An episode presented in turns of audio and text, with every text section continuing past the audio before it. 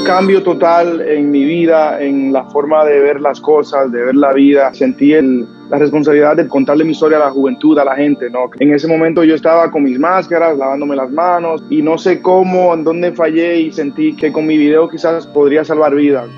Si te digo que te amo, que tu amor me tiene enfermo, te aproveché y con más ganas me das lo que quiero. Este es un podcast Radio Disney. En medio de una pandemia, Prince Royce supo avanzar y salir victorioso de varias pruebas. En esta ocasión nos cuenta cómo fue su primer concierto, lo que él se diría a su yo de hace 10 años y todo lo que ha aprendido durante la cuarentena. Señoras y señores, con ustedes Prince Royce. Royce, hiciste bien, te quedó bien, te quedó bien. ¿Verdad? Lo estuve practicando para que quedara bien. Gracias, te quedó espectacular. Muchas gracias. Oye, pues bueno, sabemos que has estado movido a pesar de la cuarentena, que has estado pues también pues cuidándote mucho. ¿Cómo va este rollo de la salud? Eh, bueno, por ahora, gracias a Dios, me, me, me recuperé del COVID que lo tenía, estaba saliendo positivo, negativo, positivo, seis semanas y creo que para mí fue un, un cambio total en mi vida, en la forma de ver las cosas, de ver la vida. Eh, sentí el, el, el, la responsabilidad de tener que subirlo a, a, a contarle mi historia a la juventud, a la gente, ¿no? Creo que yo en ese momento, en mi momento, yo estaba con mis máscaras, lavándome las manos y no sé cómo, en dónde fallé y sentí que, que con mi video quizás podría salvar vidas, ¿no? Y creo que definitivamente después de eso me he tratado de, de, de mantener en casa, de, de, tomar mucha precaución y definitivamente eh, de, sentirme bendecido, ¿no? Bendecido de tener salud y, y, y, de estar con mi familia y de todo lo que ha pasado, ¿no? Creo que definitivamente eh, también doné pla plasma, eh, entonces tratando de, de, aportar y ayudar con, con, cada granito y en lo que pueda. Y haciendo conciencia, exactamente. Oye, ¿y qué, has, qué, qué, pudiste revalorizar en este tiempo y sobre todo en la situación en la que tú te encontraste? Creo que, no sé, no es que obviamente estoy agradecido con todo lo que tengo y todo lo que me ha pasado en mi vida, pero creo que a veces uno se lo olvida. Un momento para mí donde, como que un momento muy humano para mí donde, donde me, como que con los pies en la tierra y ahora quiero como que ayudar a la gente. Creo que es un momento para ayudar a nuestros vecinos, a la persona que lo necesite, sea con educación, sea con ayuda, sea llamarlos, educarlos con el virus, lo que sea, ¿no? Creo que definitivamente para mí ha sido como que al principio de la cuarentena, por ejemplo, se me canceló mi gira, yo estaba como que un poco down, estaba como que muy negativo eh, y de repente me pasa esto y, y, pienso como que, wow, esto no es algo que solo me está pasando a mí, ¿me entiendes? Uh -huh. y, y, es algo que le está pasando al mundo entero, hay mucha gente sufriendo, hay mucha gente eh, con falta de trabajo y creo que definitivamente ahora me siento como que más positivo, me siento como que quiero echar para adelante y, y, espero que, que todos seamos así, ¿no? Utilicemos este tiempo para, para estar con la familia o para planificar el próximo proyecto, para planificar eh, qué vas a hacer el año que viene cuando todo abra, ¿me entiendes? Y creo que ahora, ahora me siento como que, como que empezando una página nueva. Oye, pues bueno, hace 10 años comenzó ya este sueño justamente de,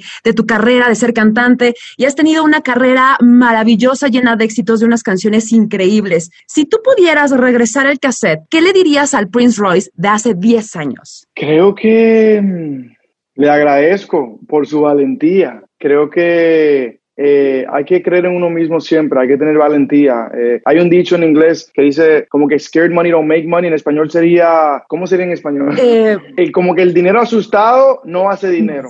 Y creo que en aquel entonces yo había invertido todas mis ganancias de cuando estaba vendiendo celulares para hacer música y creo que es muy importante uno siempre invertir en uno mismo, creer en uno mismo, hacer lo que uno quiere eh, y, y, y, y, si de verdad lo haces y te enfocas y trabajas fuerte, los resultados eh, se van a ver y creo que definitivamente para mí eh, soy agradecido de que siempre como que seguí mi corazón, eh, no me llevé de tanta gente, hice lo que me hizo feliz y se me dio y creo que eh, especialmente en cuarentena ahora, eh, a veces uno siempre dice como que quiero hacer esto, pero no tengo tiempo, o voy a hacer eso y nunca, uno nunca lo hace. Y creo que ahora debería ser el momento donde ese negocio, ese plan, esa idea, lo que sea, ahora es el momento para hacer ese research, para planificar y, y para inventar lo que quieras inventar para que ya el día del año que viene ya empiece tu nuevo proyecto. Y creo que siempre hay que utilizar este tiempo. El tiempo es muy, es muy valoroso, ¿no? Por ejemplo, ya pasaron 10 años para mí, yo ni me imagino que han pasado 10 años años. Y ahora estoy como que, ¡ah! Entonces, eh, creo que hay que seguir dándole y trabajando, motivado siempre. Oye, ¿te acuerdas de tu primer concierto? Mi primer concierto, sí. Mi primer concierto fue en Nueva York, en Queens, una discoteca. Fue un jueves. Me acuerdo que estaba ahí, tenía yo una camisa roja, como clara roja, una camisa roja, y nunca se me olvida cuando digo, estoy cantando un tema que se llama Corazón sin cara, que en aquel entonces no era tan famoso, pero yo digo, ¿a dónde están mis niñas solteras? Y no escuché nada, como una persona, ¡ah! Y ahora cuando lo digo, siempre me acuerdo, cuando lo digo y escucho como que a mucha gente gritando, siempre me acuerdo de la primera vez que lo dije y no gritaba nadie. No, qué cosa. Y tú, ¿qué digo? ¿Qué hago? Bueno, la que sigue. ¿sí? No, me, uno se quiere esconder y, y, y irse. Y, irse para, y yo pensando, ¿por qué estoy aquí? Why am I here right now? Pero mira, estás aquí y sigues aquí por el gran talento que tienes. Y pues ahora nos presentas Alter Ego que sacaste, como bien lo decías, en este año, sin pensar que venía una pandemia, pero es un disco que te ha ido increíble. Nominado a Latin Grammy, nominado también en los Billboard. Pero después, justo de, de, de los premios de las nominaciones, yo te quiero preguntar si sigue siendo la misma emoción saber que hoy estás nominado o esa adrenalina de las nominaciones se va como perdiendo. Fíjate que no lo estoy diciendo por decirlo, pero en serio todavía es como, como que si fuera la primera vez. Hay días que obviamente a veces pienso, creo que sí voy a estar nominado. ¿Me entiendes? Pero, ¿y si no?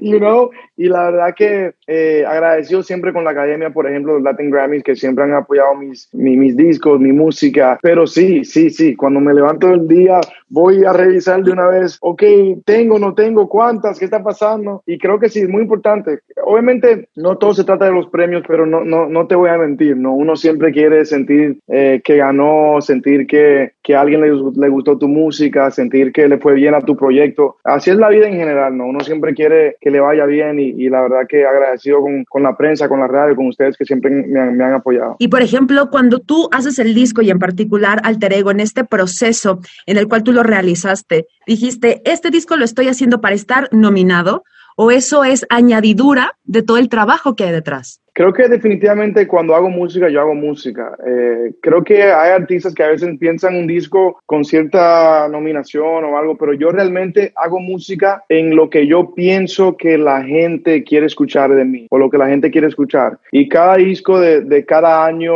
es un reflejo de lo que yo pienso que la gente quiere escuchar ese año o de lo que yo quise escribir o las historias que yo quise contar. Eh, obviamente las nominaciones son un plus para mí, pero antes de, de nominaciones y todo eso, yo yo lo que, de lo que uno vive es conectar con la gente. Eh, el momento que yo no conecte con la gente es el momento que yo no tendré éxito y así lo veo. Y creo que para mí es siempre lo importante.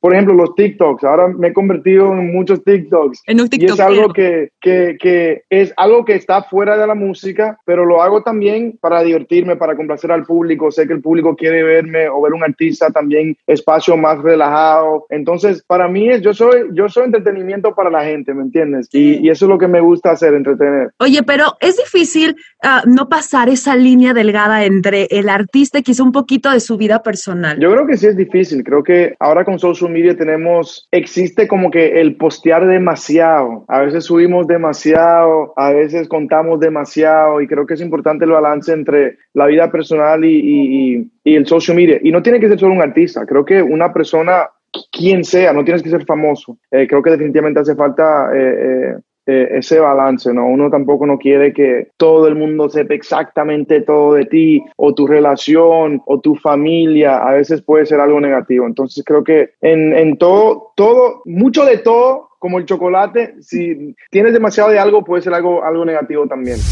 Tus besos mojados me tienen enredado. En tu trampa yo quiero seguir. Yo te quiero solo para mí. Conozco tu cuerpo arriba hasta abajo. Si un deseo pudiera pedir, es volver a tenerte aquí. Te invitamos a seguir escuchando más podcast Radio Disney y también a seguir nuestras redes sociales para enterarte de todas las novedades de tus artistas favoritos.